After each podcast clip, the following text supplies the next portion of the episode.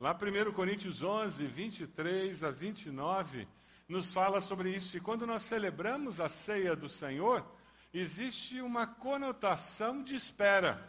É um texto muito conhecido. O apóstolo Paulo diz: Pois recebi do Senhor o que também lhes entreguei, que o Senhor Jesus, na noite em que foi traído, tomou o pão, tendo dado graças, partiu e disse: Isto é o meu corpo, que foi dado em favor isso é o meu corpo que é dado em favor de vocês, façam isto em memória de mim.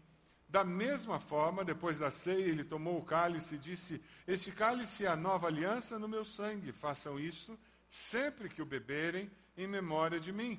Porque sempre que comerem deste pão e beberem deste cálice, vocês anunciam a morte do Senhor até que ele venha.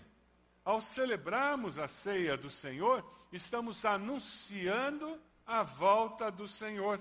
Portanto, todo aquele que comer o pão, beber o cálice do Senhor indignamente, será culpado de pecar contra o corpo e o sangue do Senhor. Examine-se, cada um a si mesmo, e então coma do pão e beba do cálice. Pois quem come e bebe sem discernir o corpo do Senhor, come e bebe para sua própria condenação. É interessante pensar que sempre existiu, nesses dois mil anos de cristandade, de, de fé cristã, sempre vamos encontrar pessoas que não acreditam na volta de Cristo Jesus. No fato de que Cristo Jesus um dia voltaria naquele corpo glorificado com o qual ele vive após a ressurreição. Hoje nós ainda encontramos pessoas que se dizem cristãs e que negam a possibilidade da volta de Jesus, que tentam racionalizar, explicando de várias maneiras o que seria talvez essa ideia da volta de Jesus. Mais perigosa ainda do que esse fato de dizer Jesus não vai voltar. Eu creio que é o conceito que nós encontramos com muitos cristãos que dizem Jesus vai voltar sim mas vivem como se Jesus não fosse voltar. Vivem de forma inconsequente. Na prática, a sua praxis cristã é de alguém que não crê na volta. De uma forma inconsequente, eles agem, se comportam como se nunca fossem encontrar-se com o Salvador, como se nunca tivessem que prestar contas de si mesmo para aqueles que por eles morreu e ressuscitou. Quando nós imprimimos o esboço da mensagem, pedimos que você tome notas, que você leve para casa, que você use durante a semana no seu período devocional esse esboço. A ideia é que nós estejamos aprofundando o nosso compromisso cristão, aprofundando a nossa consciência do que é ser discípulo, aprofundando o nosso conhecimento da palavra, para que possamos viver com mais consequência a cada dia, como discípulos multiplicadores, discípulos verdadeiros, discípulos que fazem discípulos que fazem discípulos, discípulos que de fato creem na existência de um projeto maior de Deus do que simplesmente nascer, viver e morrer, acumulando anos nessa vida. Quando o salmista no Salmo 139 diz que Deus já conhecia você quando você estava sendo gerado no ventre da sua mãe e que os seus dias já estavam contados. Quando o salmista diz que Deus já conhecia você e já se importava com você, o que Deus está dizendo é que a sua vida não é um acidente biológico, não é um acaso. Para os seus pais pode ter sido um susto, um acaso. Talvez até eles não quisessem ter mais um filho, ou não quisessem ter um filho, mas para Deus, para o Criador dos céus, da terra, você não é acidente, você tem nome, tem data de criação. Tem uma gestação em que o dedo de Deus esteve presente ali naquele ventre, cuidando, zelando por você, em todos aqueles estágios de formação. E conhecendo você, Deus colocou um potencial, características suas que são únicas. Nunca existiu, nunca existirá ninguém, e não existe dos sete bilhões de habitantes desse planeta, não existe uma pessoa que seja igual a você. Olha para a pessoa do lado e diz: Caramba, você é único. Ninguém é igual a você. Se você precisa se sentir especial, saia daqui hoje com essa segurança. E é porque você é especial, é único, que Deus mandaria o seu filho Jesus morrer naquela cruz se você fosse o único a arrepender-se e aceitá-lo como Salvador. Já parou para pensar nisso?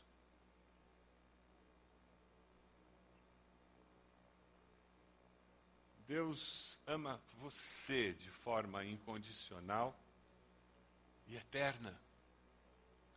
Quando nós celebramos a ceia do Senhor, nós falamos de um amor incondicional e eterno. Quando nós nos tornamos discípulos do Senhor, nós somos discípulos que creem nessa realidade.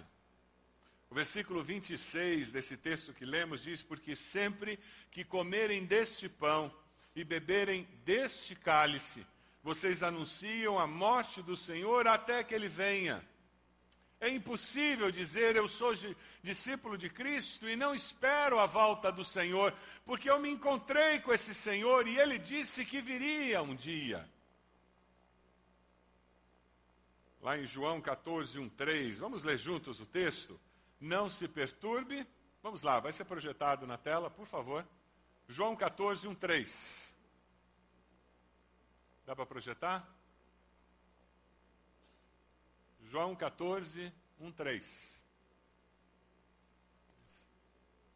Estão tendo problema lá? João 14, 1, 3. O texto diz: Não se perturbe o coração de vocês. Creiam em Deus, creiam também em mim. Na casa de meu pai há muitos aposentos. Se não fosse assim, eu lhes teria dito: Vou preparar-lhes lugares. Se eu for e lhes preparar lugar, voltarei e os levarei para mim, para que vocês estejam onde eu estiver. O Senhor Jesus disse que iria, mas ele voltaria para buscar os seus. É um dos textos que traz mais conforto em momentos de dor, de sofrimento, como esse que a família do pastor Edir está passando agora, ali na capela. O corpo do pastor Edir Santos está ali. Ele faleceu esta madrugada, idoso já. Irmã Lindiara, irmã Lindiomar estão ali, enlutadas, sofrendo. Após esse culto, nós traremos o corpo para cá. Várias pessoas da cidade querem vir. Teremos mais um culto às nove horas da noite, transmitido pela internet, para a filha que está lá nos Estados Unidos poder participar. Daremos graças a Deus pela vida desse servo de Deus que durante décadas liderou igrejas, serviu ao Senhor, foi instrumento de Deus para a salvação de tantas pessoas, edificação de tantas vidas. É impossível ser um discípulo do Senhor Jesus sem encontrar conforto num texto como esse. O discípulo do Senhor vive com a certeza de que ele voltará. Não tem como ser discípulo de Cristo sem viver com essa segurança. Porque Jesus pode voltar de duas maneiras. Ele pode voltar de forma individual. Ele volta para buscar os seus na hora da morte. Jesus voltou para o pastor Edir essa madrugada e o levou para si. E ele não está sofrendo mais com os problemas de saúde que ele passava ultimamente. Tanta dor, tanta agonia, tantas vezes na UTI, entrando e saindo as limitações que o colocavam numa cadeira de rodas já há um bom tempo. Quantas lutas que aquele irmão querido passou nesses últimos anos. Jesus voltou e ele está naquele lugar que a Bíblia diz que não tem lágrimas, não tem enfermidades, não tem dor, não tem sofrimento, em que a presença do Senhor supre tudo, não tem sol nem lua, porque não precisa, porque a luz de Deus ilumina tudo. Nesse momento ele caminha pelas ruas de ouro do céu. Ele olha aquele rio de cristal. Ele desfruta da presença do Senhor plenamente. Sabe aquele culto em que você derramou lágrimas, tamanha a consciência da presença do Senhor? Aquele culto em que você não queria nem se mover, de tão, tão nítido que estava a presença do Espírito Santo de Deus. Sabe aquele dia em que você se converteu, aquele dia em que Deus falou com você de uma forma mais intensa? Essa consciência da presença de Deus, que por causa das nossas limitações humanas, nós não conseguimos ter isso o tempo todo. Lá no céu teremos isso o tempo todo, por toda a eternidade. Aleluia! Vai ser assim que nós viveremos. É interessante vermos os testemunhos de pessoas que chegam ali na beirada da morte e por alguma razão retornam. A minha esposa teve a oportunidade de traduzir um livro que falava desse último momento da vida de várias pessoas. Que livro interessantíssimo falando dos últimos momentos de Voltaire, o desespero daquele homem que negou a existência de Deus por toda a sua vida. Falando dos últimos momentos de vida de, de homens que criam em Deus e da alegria de perceber a presença de Jesus vindo buscá-los, a chegada de anjos, pessoas que relataram como como estava acontecendo aquilo e conseguiram verbalizar. Eu me lembro do testemunho de uma irmã nossa, aqui de nossa igreja, isso há vários anos atrás, cerca de uns 20, 20 e poucos anos atrás. Ela entrou na UTI, ficou internada, gravemente, à beira da morte, desenganada pelos médicos. E de repente, Todos nós orávamos por ela, clamávamos pelas misericórdias de Deus. E de repente a irmã Sofia começou a melhorar e saiu do coma. Irmã Sofia foi para o quarto.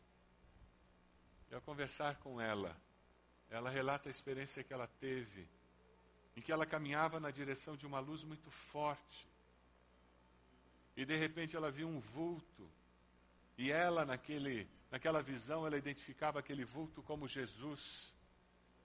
E aquela pessoa levantou a mão na direção dela e fez assim e disse: Volta. E foi nesse momento que ela começou a melhorar e ela sai do coma. E a sua saúde é restaurada. E aquela irmã tem a alegria de ver o seu esposo que não conhecia Cristo como Salvador arrepender-se dos seus pecados, converter-se. E os anos se passam e aquele esposo se torna cego e dependente o tempo todo dela. Ela ainda tinha alguma coisa para fazer. E Deus a mandou de volta. Eu me lembro de um outro relato de uma cantora de um dos ministérios que nós temos no Brasil, uma voz belíssima, com câncer na garganta. Ela não podia mais cantar e pediu à sua irmã que cantasse. No quarto, os médicos já tinham dito que era uma questão de esperar a hora da morte. E a irmã cantando hino após hino, hino após hino. E de repente aquela irmã nossa, com muita dificuldade para falar, enquanto a sua irmã cantava os hinos de louvores a Deus, essa irmã querida estende o seu braço e a irmã para de cantar e diz o que é. E aquela irmã apontando para frente diz: Os anjos, os anjos. E a irmã diz: O que está acontecendo? E aquela sua irmã diz: Eles vieram me buscar. O Senhor mandou os anjos me buscarem. E aquela irmã querida, missionária, ela morreu dizendo: Os anjos do Senhor vieram me buscar. O seu sepultamento era constrangedor. Você já viu um corpo num caixão com um sorriso? Foi assim que ela foi sepultada. Todos que chegavam levavam susto, pois se aproximavam daquele caixão cheio de flores e quando olhavam para ela, encontravam um rosto com um sorriso, porque foi assim que ela morreu os anjos do Senhor vieram me buscar. É o que João 14 está falando. O Senhor foi preparar lugar. para aqueles que creem nele. E ele vem buscar. É assim que vive aquele que é discípulo do Senhor. Você vive com essa segurança? Você vive com essa certeza? É por isso que a Bíblia diz: prepara-te para te encontrares com teu Deus. Porque todos nós, um dia, nos encontraremos com Deus, não é verdade? Um dia prestaremos contas do que fizemos com a nossa vida, não é verdade?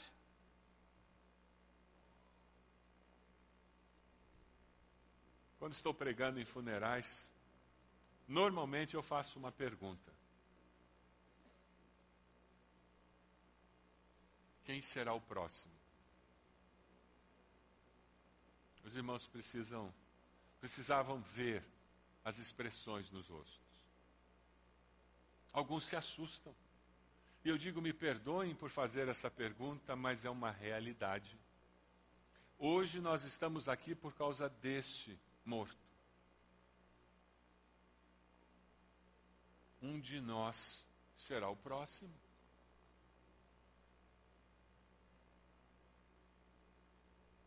Quem será o próximo daqui? Essa é uma das poucas certezas que nós temos na vida. Aquele bebê que está na maternidade, no berçário, que nasceu essa tarde, horas de vida. Qual é a única certeza que aquele bebê tem? Tem certeza de que vai fazer faculdade? Tem certeza de que será saudável? Tem certeza de que será amado pela família? Tem certeza de que será bem-sucedido nos negócios? Tem certeza de que será feliz no casamento? Uma certeza aquele bebê tem. Não é verdade? De que um dia morrerá. Não é verdade? É por isso que as Escrituras dizem: prepara-te para te encontrares com teu Deus. Porque Jesus voltará para nós individualmente. Alguns de nós seremos bem-aventurados e não passaremos por essa morte física, porque nós seremos encontrados por Jesus no seu retorno coletivo. Quando Jesus voltar no seu grande retorno, em poder e glória, no dia do arrebatamento, aí nós vamos experimentar algo diferente. Se você tem sua Bíblia, abra lá em Apocalipse 1, de 7 a 8, já que o PowerPoint não está funcionando hoje, Vamos lá para Apocalipse 1, de 7 a 8. Opa, voltou. Vamos ler juntos então?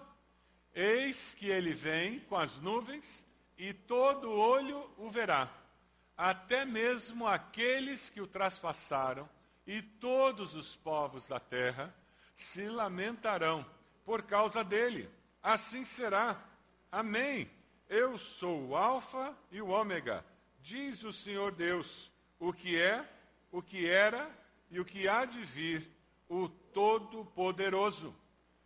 Se você não encontrar a Cristo porque ele veio individualmente para você, você o encontrará coletivamente. E um dia todo olho verá, toda língua confessará que só Jesus Cristo é Senhor. É muito interessante. Eu sou velho o suficiente para ter vivido um tempo que as pessoas diziam: Bíblia é um negócio muito estranho mesmo. Imagina dizer que todo olho verá é a terra redonda. Isso é porque a Bíblia foi escrita naquela época em que o povo era ignorante e achava que o mundo era achatado, sabe? O mundo era plano. Então, porque o mundo era plano, as pessoas achavam que era possível Jesus vir nos ares e todo mundo ver. Coisa de ignorância, porque crente é ignorante, né? Então, agora, quando a gente sabe que a terra é redonda, é uma impossibilidade que todo olho veja. que to... Eu me lembro, tempo de faculdade, de ouvir professor falando isso em sala de aula. Eu fiz engenharia mecânica e eu era o único crente na minha sala durante cinco anos. A minha fé foi questionada durante cinco anos em sala de aula como ignorância. O ser alguém que acreditava em Deus era ser ignorante. Era uma prova de incapacidade intelectual durante os cinco anos que eu estudei. Interessante, né? Os anos se passaram e eu cheguei a uma conclusão. Toda vez que a ciência não consegue provar o que a Bíblia diz, problema não está com a Bíblia, está com a ciência, porque a ciência ainda está muito limitada. Naquele tempo, a ciência era tão limitada que ela não conseguia fazer com que o homem se comunicasse, entender, prever a possibilidade do homem se comunicar com uma terra redonda. Hoje em dia, a gente consegue imaginar que um, alguma coisa aconteça no tempo e no espaço e que o mundo todo saiba e veja aquilo ao mesmo tempo? É possível? É, porque a ciência se desenvolveu. Não estou nem dependendo de milagre de Deus, gente. Deus pode fazer um milagre e fazer com que isso aconteça? Claro que pode, Ele é Deus. Mas quando a ciência é limitada, ela começa a dizer que a Bíblia é louca. Cristo vai voltar. E por isso é importante e necessário que os discípulos estejam preparados. É por isso que nós celebramos a ceia do Senhor. Dê uma olhadinha nos versículos 27 a 29. Todo aquele que comer o pão, beber o cálice indignamente, será culpado de pecar contra o corpo e o sangue. Isso aqui não é brincadeira, não é rito religioso. Nós não temos sacramento. Esse pedaço de pão é pão e continua sendo pão, e quando terminar a celebração, continua sendo um pedaço de pão. Aquele cálice é um suco de uva, não deixou de ser suco de uva, e quando terminar a celebração, continua sendo suco de uva. Não é consubstanciação em que tem a presença de Jesus nos elementos, e muito menos transubstanciação, onde os elementos são transformados em corpo e sangue de Jesus. Que nós celebramos é um ato memorial. Não existe sacramento e não existe uma força da igreja que acrescenta virtude em você participar desses elementos.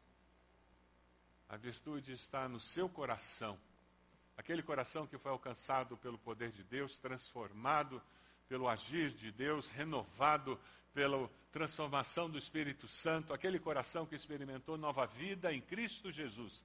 Você experimentou isso? Ah, então aquele pedaço de pão vai lembrá-lo que ele foi traspassado por causa das suas iniquidades e moído ali naquela cruz por causa dos seus pecados.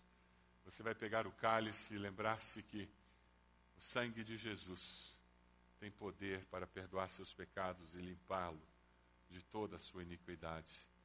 Que esse sangue perdoa os pecados passados e todos os pecados que você cometerá até o dia da sua morte. Este sangue tem poder para perdoar. É com essa segurança que nós vivemos ao comemorar, ao celebrar a ceia do Senhor. Nós estamos celebrando essa realidade.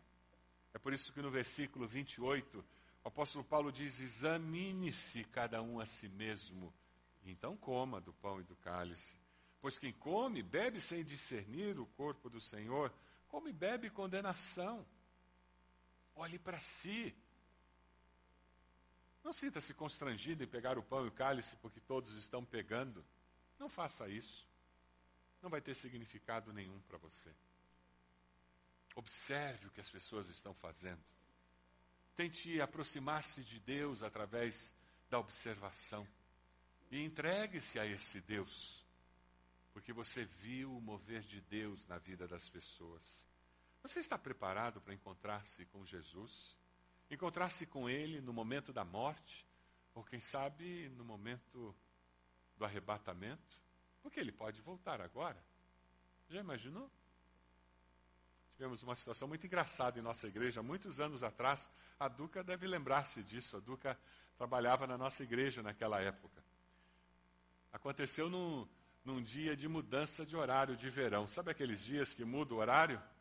E o que aconteceu é que a gente foi uma hora para frente. E uma irmã querida da igreja não mudou seu, seu relógio.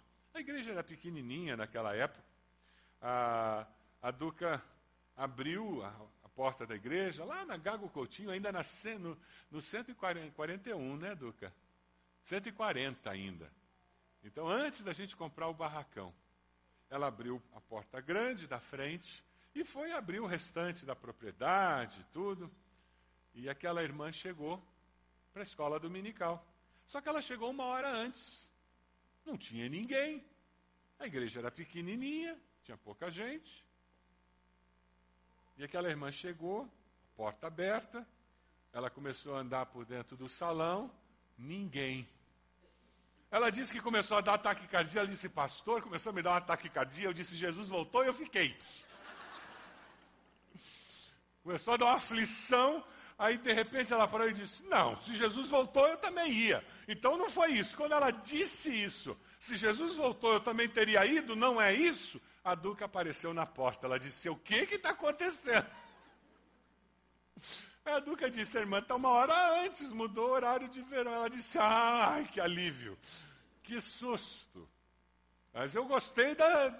Ela, o pensamento, o primeiro momento deu taquicardia, depois ela disse: Não, se Jesus voltou, eu também ia, porque eu sou salva por Jesus. Ninguém sabe o dia nem a hora. Mas uma coisa nós sabemos: que ele vem. Vamos ler juntos o texto de Mateus 24?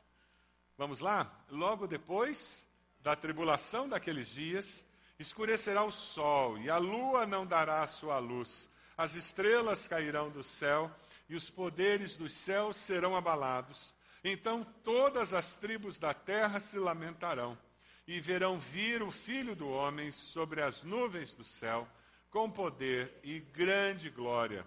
Passará os céus e a terra, mas as minhas palavras jamais passarão. Eu estava estudando esse sermão, eu li um texto que eu achei muito interessante. Ah, o autor daquele, daquele texto, ele diz que a volta de Jesus dá para a gente comparar muito com a situação pré-natal que um casal passa. Então, aquele casalzinho, primeiro filho. Então, aquela primeira gravidez. Consegue lembrar? O pessoal aí com mais idade deve lembrar como é que é a primeira gravidez. Mais dúvidas do que respostas, né? Como vai ser? Ah, e, e quer fazer curso de pré-natal. E ler tudo quanto é livro e artigo. Vai na internet hoje em dia, né? Quanto tempo vai ser o trabalho de parto? Vai dar tempo de chegar no hospital? E eu me lembro que eu, eu fui de carro até o hospital para ver quantos minutos dava.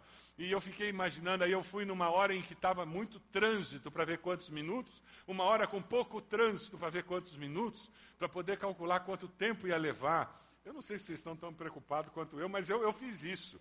Quanto tempo vai durar o parto? O parto vai ser difícil ou não vai ser? Vai ser normal ou não vai ser? E como é que vai ser a experiência? O bebê vai ser saudável? Na verdade, o que acontece com um casal que está esperando o primeiro bebê, ele tem mais perguntas do que respostas, não é assim? Agora, tem uma coisa que eles sabem que vai acontecer. O que é? Vai nascer. Ninguém tem dúvida. Um dia essa criança vai nascer. E, e, quando chegar aquele dia, eles não terão todas as respostas. Não é verdade? Por mais que eles procurem tudo, vai ter alguma coisinha que a gente não sabe exatamente. E é que nem casamento, né? Aquela noiva mais detalhada, mais minuciosa, mais precavida, o que, que vai acontecer na véspera? Alguma coisa não vai dar certo. E o que, que vai acontecer na hora do casamento? A floricultura pôs a flor torta. E não adianta, e aquela noiva detalhada, ela vai entrar na igreja e bater o olho na flor torta. Não era assim. É um trabalho com noiva. E aquele negócio da cabeça não ficou legal, e, e daí um dia antes ela inventa de ter que mudar. Agora, aquele casal que está grávido, esperando o bebê, uma certeza eles têm: vai nascer o bebê.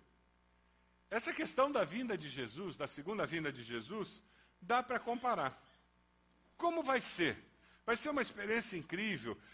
Os detalhes, vai ter pré-tribulação, pós-tribulação, não vai ter, o que, que vai acontecer, onde eu vou estar quando isso vai acontecer, eu vou estar vivo ou não vou estar, eu vou estar morto e vou ressuscitar dos mortos quando Jesus voltar, como é que vai ser essa história? Nós sempre vamos ter mais perguntas do que respostas, mas uma coisa é certa: ele voltará. Amém? Essa segurança a Bíblia nos dá. Por isso, eu e você, precisamos estar preparados para a volta de Jesus. Como é que você se prepara para a volta de Jesus? Busque a Deus agora e viva com a expectativa do encontro com o Senhor. Busque a Deus agora e viva com a expectativa do encontro com o Senhor. Amém? Busque a Deus agora e viva com a expectativa do encontro com o Senhor. Maranata, vem Jesus. Essa é a preparação básica, preparação básica para nós nos encontrarmos com Cristo. Você está preparado para esse dia do encontro com Jesus? Você tem vivido como discípulo de Jesus mesmo? Celebrar a ceia do Senhor nos lembra e nos ajuda a vivermos preparados para a volta do Senhor. Nós vamos servir os elementos agora. Então, quem vai nos ajudar a servir os elementos, por favor, vai pegar as bandejas. Você vai receber os elementos. E quando você receber os elementos, você vai estar celebrando o fato de que Cristo veio, viveu, morreu, ressuscitou, foi aos céus e voltará. É isso que nós celebramos. É isso que nós queremos que as pessoas saibam ao nosso redor. Nós cremos num Cristo vivo, que vive eternamente e que voltará para levar os seus.